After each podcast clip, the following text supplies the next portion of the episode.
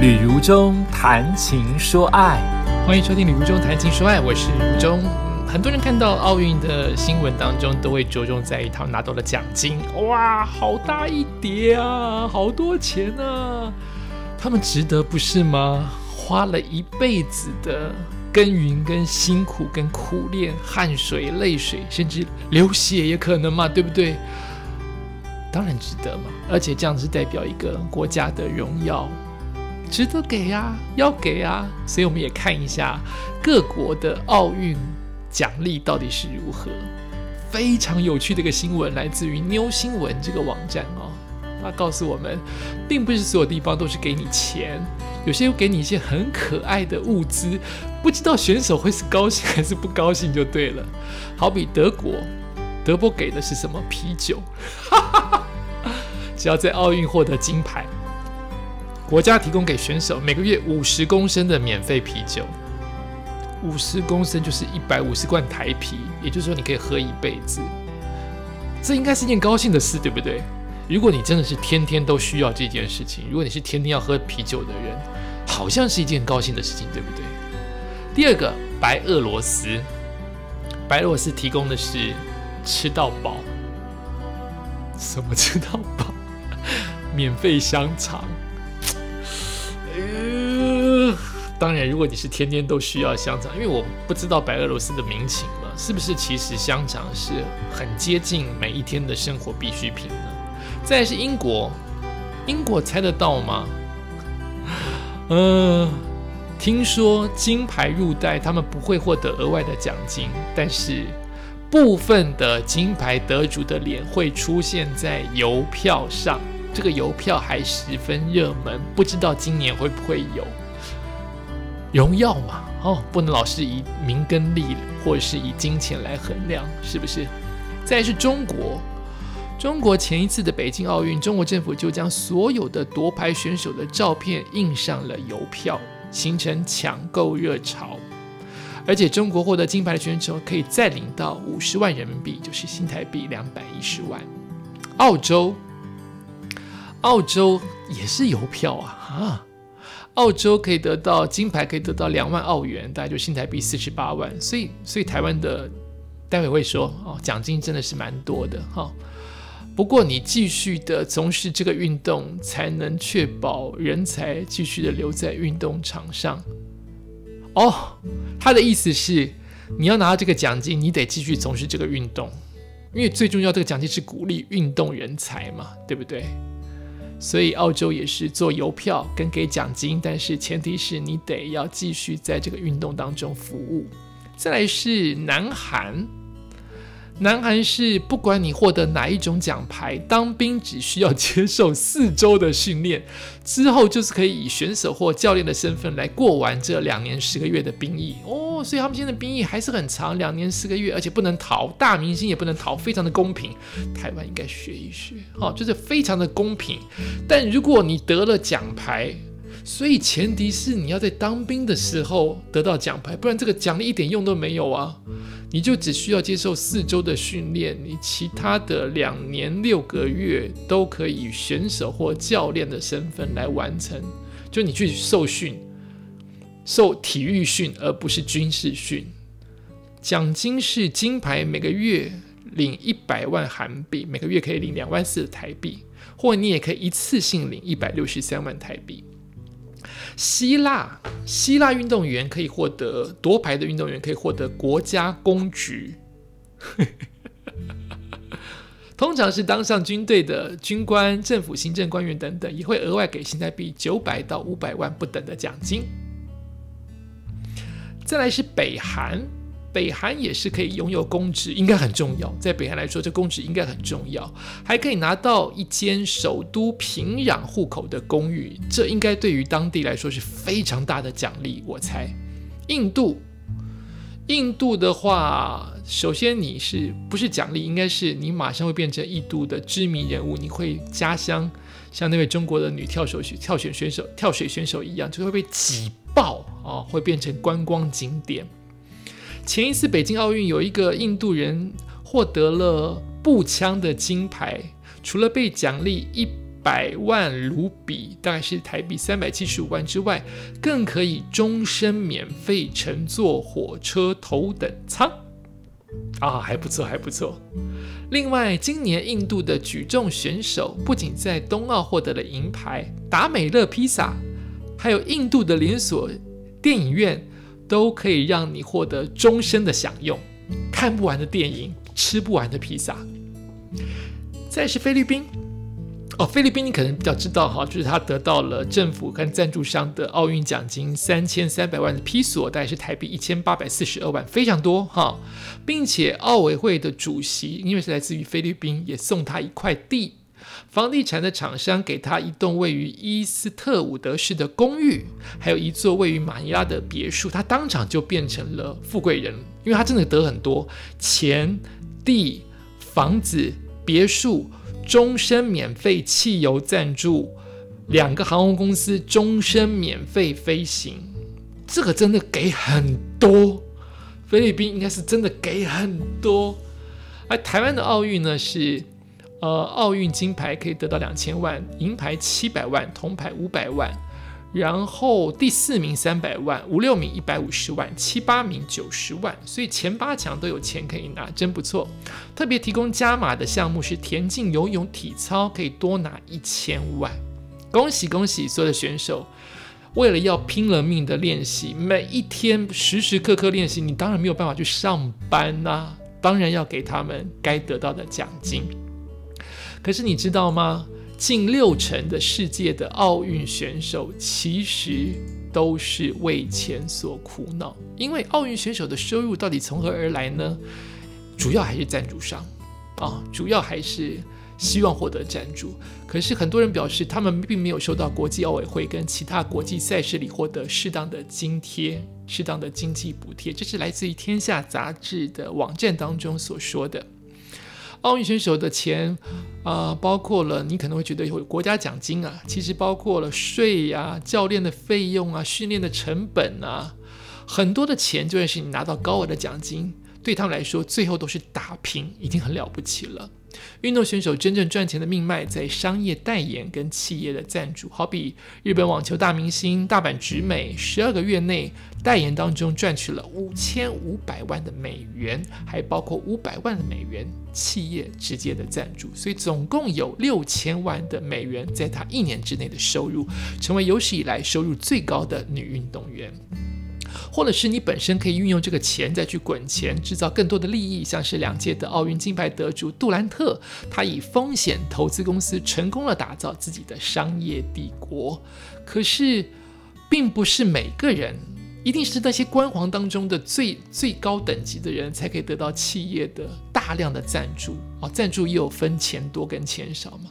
不出名的选手就跟你我一样，是在办公室上班做自己工作的人。啊，包括了获得体操铜牌的纳杜尔，他在美国亚利桑那州担任房地产经纪人；自行车选手阿伯特是担任瑜伽教练；手枪选手米列夫是在学校担任体育老师；游泳选手科罗列娃是在用品店、体育用品店担任店员。他们的时薪从九美元到年薪两万多都有。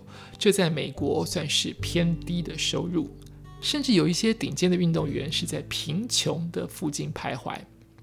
比如说，美国的女子国家滑手啊，划船队的资深选手，她叫做卡莫尔。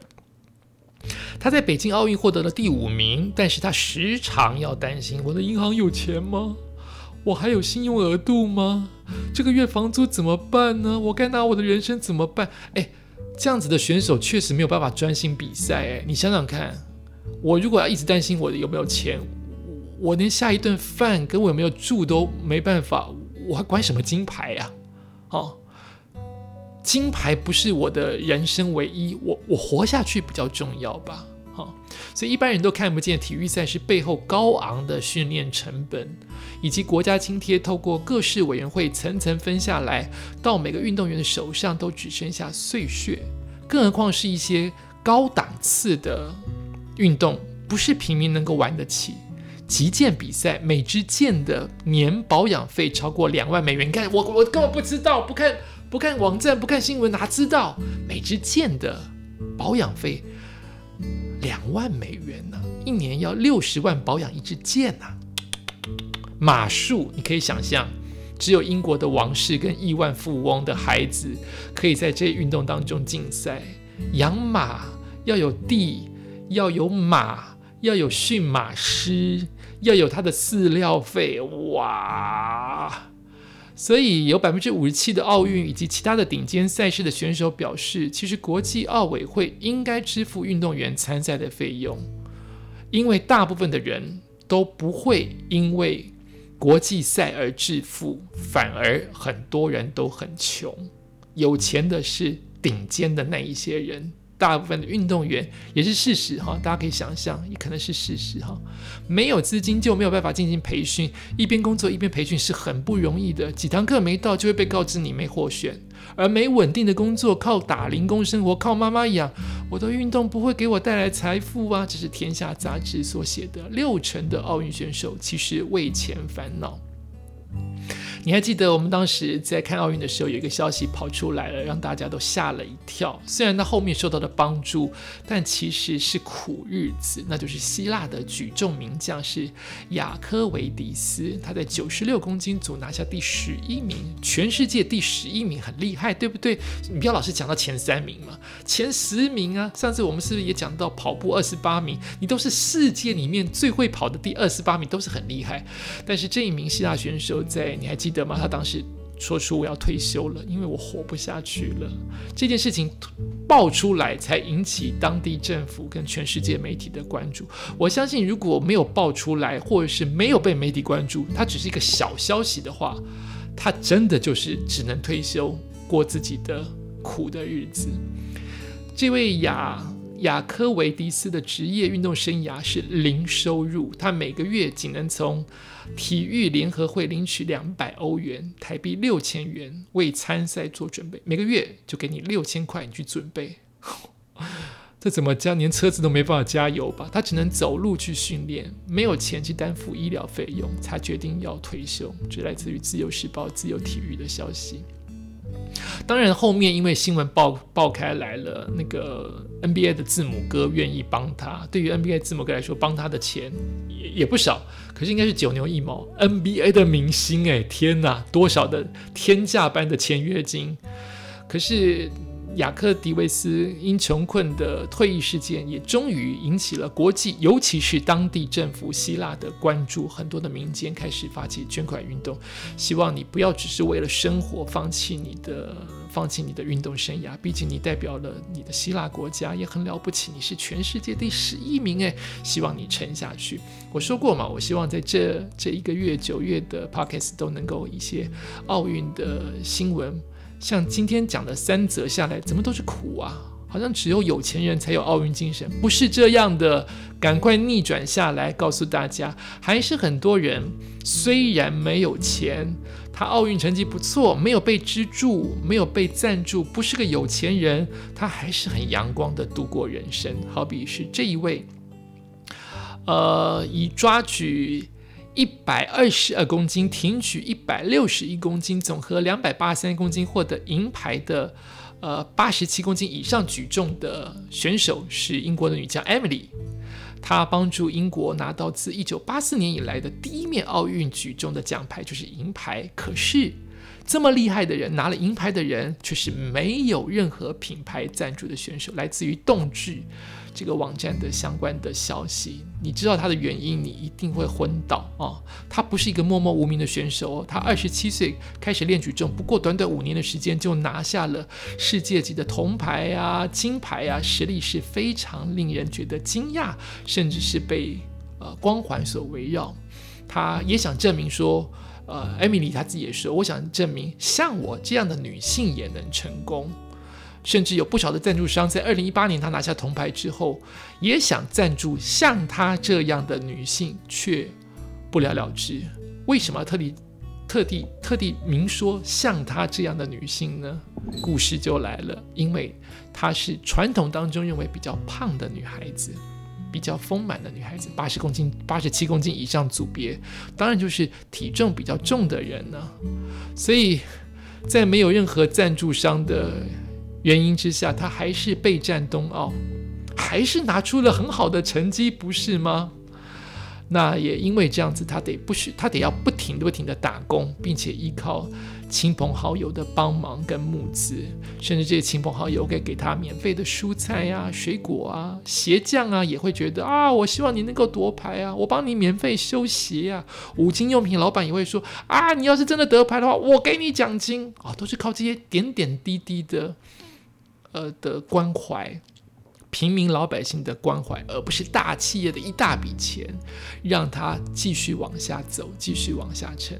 他说呢，我在五年前第一次举起杠铃，但我现在是奥运银牌的得主，这一切是疯狂又不真实的。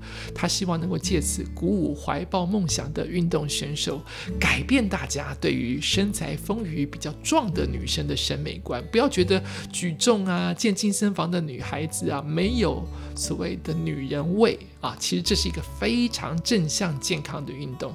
他希望他能够努力的宣传运动素养的正确讯息，告诉大家去运动、去健身房、去举重是一件很健康的事情。你不赞助我，我赞助我自己。啊，我支持我自己。这是 Emily 的相相关的新闻。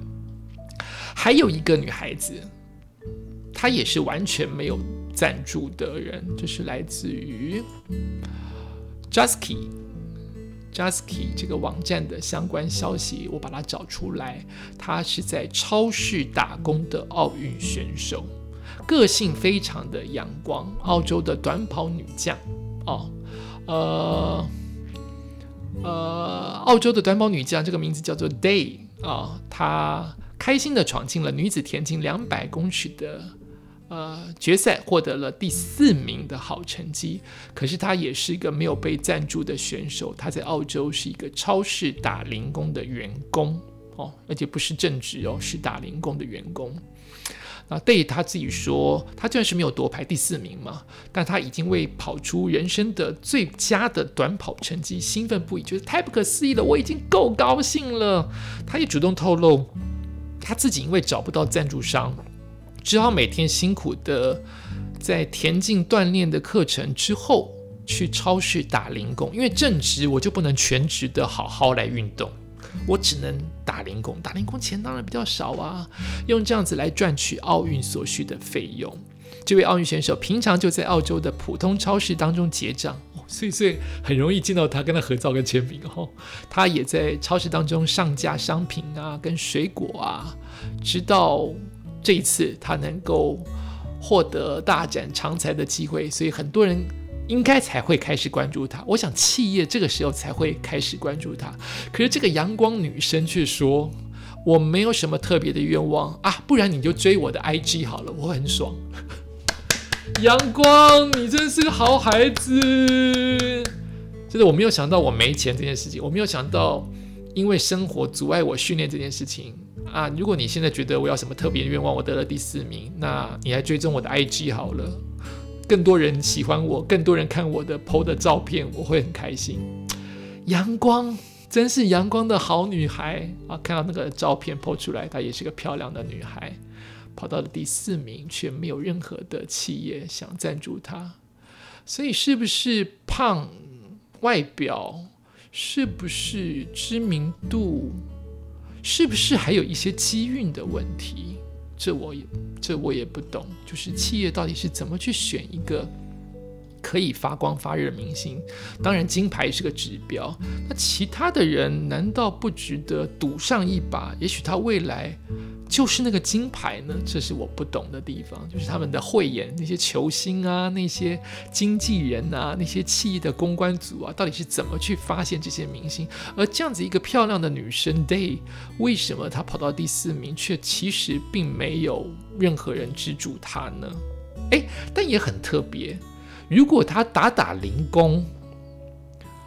表示他并不是专心。那些专门的运动选手有企业的赞助，可以无后顾之忧，养活自己过得不错，然后可以全心的靠企业的钱或者是呃呃很高科技来帮助他找到肌肉啊、跑步啊、速度各种平衡点，就是全世界人都在帮他，他变成金牌。哎，可是这个女生却没有因为赞助，还可以第四名，就好像刚才那位壮硕的举重选手还可以银牌，我没有任何人帮助我就这样银牌。那那如果你企业赞助他，不铁定金牌了吗？如果照这个想法，不铁定金牌，所以你企业还不赶快去赞助他，是不是？哦，当然，阳光的性格还是所有所有各行各业或所有人生当中很棒的一件事情。你阳光，任何的困难都可以克服的过去。也祝福这一在。巴黎的奥运能够有很好很好的成绩，这是我今天跟您分享的。有高额的奖金，但是也有吃不饱的选手。最棒的是有一个开心阳光的性格。感谢你收听今天的礼物中谈情说爱，我们下次再见。